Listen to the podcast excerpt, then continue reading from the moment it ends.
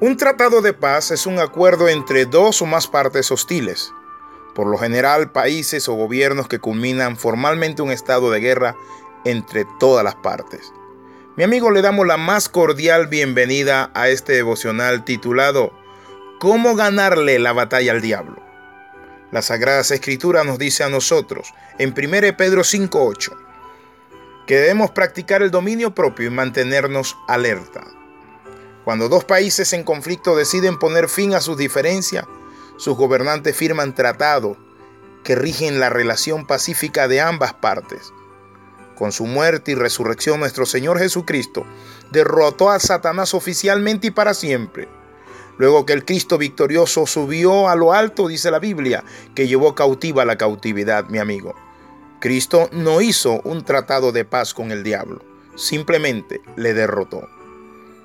En el cielo, cuando Cristo sube se le recibe como el vencedor. Pero aquí en la tierra no se ha firmado ningún tratado entre Satanás y el pueblo de Dios. Sigue estando en su punto de mira y él sigue siendo el ladrón que vino para hurtar, matar y destruir. Él ronda como león rugiente también buscando a quien devorar, como dice 1 Pedro 5.8.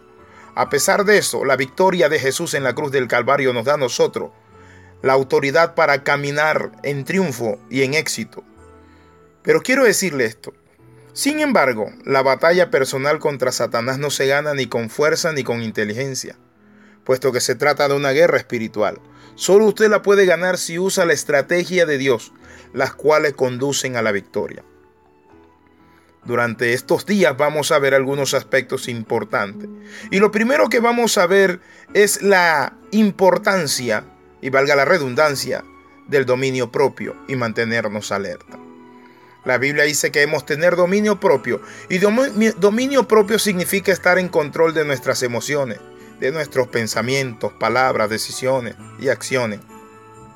Significa responsabilizarse de tu vida sin dejar que las personas, las circunstancias o el enemigo tomen el timón de tu vida, te conduzcan y hagan de ti lo que quieras. Hay muchas personas que son esclavas de la presión de grupo Salen a beber, a hacer cosas que no están bien, inclusive a delinquir. No lo sienten, no lo quieren, pero por temor a ser rechazado, mi amigo, muchas veces caen una y otra vez. La Biblia dice porque Dios no nos ha dado espíritu de cobardía, sino de poder y de dominio propio. Mi amigo, ¿qué es el dominio propio? El dominio propio lo podemos ver como una llave que el Espíritu Santo da. A cada uno de nosotros nos da una victoria, pero también nos da la capacidad de elegir, de escoger, de dominarnos. Dice la palabra que más importante es aquel que tarde en airarse que aquel que conquista diez mil ciudades. Mi amigo, debemos estar alerta, consciente de nuestras debilidades, de los complots que Satanás busca para manipularnos y hacernos caer. Hoy quiero compartirle algunos principios básicos. En esta guerra, ¿cómo podemos ganarle al enemigo? El primer principio importante para ganarle al enemigo en esta guerra es que debemos resistirlo y Él huirá de nosotros. Ahora, una vez que nosotros tenemos el dominio propio y estamos alerta y seguimos sometidos al gobierno de Dios, el siguiente paso es resistir al diablo y Él huirá de vosotros. La palabra resistir significa enfrentar. La palabra resistir significa que cuando nos ataque nos paremos firme y no huyamos delante de Él. Cuando vives en armonías con Jesús, tienes poder y sabes qué, puedes alcanzar lo que quiera. Pero para resistir al enemigo, mi amigo no se resiste en fuerza humana. Por eso Jesús le dijo a sus discípulos, os doy potestad sobre toda fuerza del enemigo y nada os dañará. En Lucas capítulo 10, versículo 19 le dijo esa gran verdad. Si nosotros nos sometemos a Dios, podemos resistir al enemigo, como lo hizo Jesús cuando vio a Satanás y le dijo, vete Satanás, porque escrito está, al Señor tu Dios adorarás y solo a Él servirás. Y cuando te digas a ti mismo, mi amigo, que tú eres un hijo de Dios y reprendas al enemigo con autoridad y poder, ¿saben qué? A Él no le toca hacer otra cosa sino huir. Dice la palabra, resistid al diablo y Él huirá de vosotros. Muchas personas viven huyéndole al diablo, huyéndole a muchas circunstancias de la vida. Por eso el otro elemento importante en nuestra guerra personal y sin hacer pases con el enemigo, ¿saben cuál es? Acercarnos a Dios. La Biblia dice acercaos a Dios y Dios se acercará a vosotros. Mi amigo, el imperativo es resistir al maligno, pero eso no es el objetivo final. Nuestra meta debe ser acercarnos a nuestro Padre Celestial. Y nuestro Padre se va a acercar a nosotros. Mi amigo, la intención de Satanás es abrir una brecha que le separe de Dios. Ahora, ¿cómo vas a impedir que lo consiga? Cerrando esta brecha, claro que sí.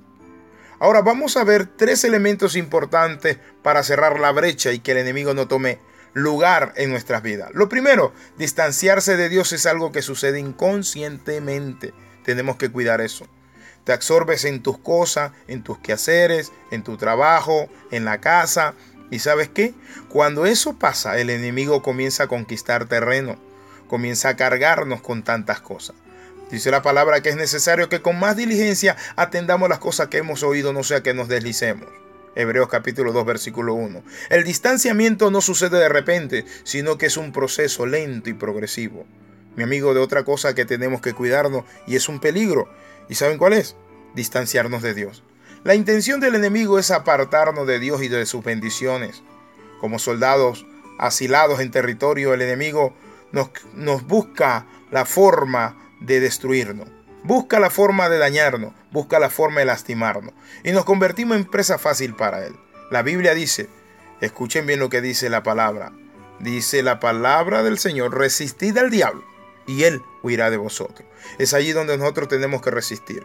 El tercer paso, tú debes elegir distanciarte, mi amigo, del enemigo y no de Dios. Hay cosas que son del enemigo, hay gente que el enemigo usa, hay situaciones, hay objetos. Entonces nosotros tenemos que tener discernimiento de espíritu sabiduría. Por eso en el libro de Proverbios capítulo 1 dice, Hijo mío, si los pecadores te quisieran engañar, si te dicen ven con nosotros y tengamos una bolsa común, no vayas con ellos. ¿Cuántos adolescentes caen víctimas del engaño, de las pandillas y de cuántas personas hay en el mundo? Personas que le seducen, que le dañan, personas que la utilizan. ¿Saben por qué? Porque ellos no supieron distanciarse del enemigo.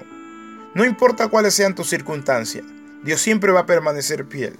Por eso Él dice, cuando pase por las aguas, por el fuego, yo estoy contigo. Pero, ¿qué representa esto? Para acercarnos a Dios, ¿saben qué? Tenemos que resistir al enemigo, tenemos que creer en la palabra de Dios. Te invito a que juntos. Padre, en el nombre de Jesús te damos gracias, Padre Santo, y tomamos autoridad en tu nombre para resistir al maligno para confrontar toda fuerza y todo poder antagónico a las tinieblas y declararte Señor de nuestras vidas. Escriba alexiramusp.yahoo.com o simplemente sintonícenos en Twitter a través de Alexi Ramos o en la página de Facebook puede bajar los devocionales a nombre de Alexi Ramos o cefagt.com. Bendiciones de lo alto. Adiós.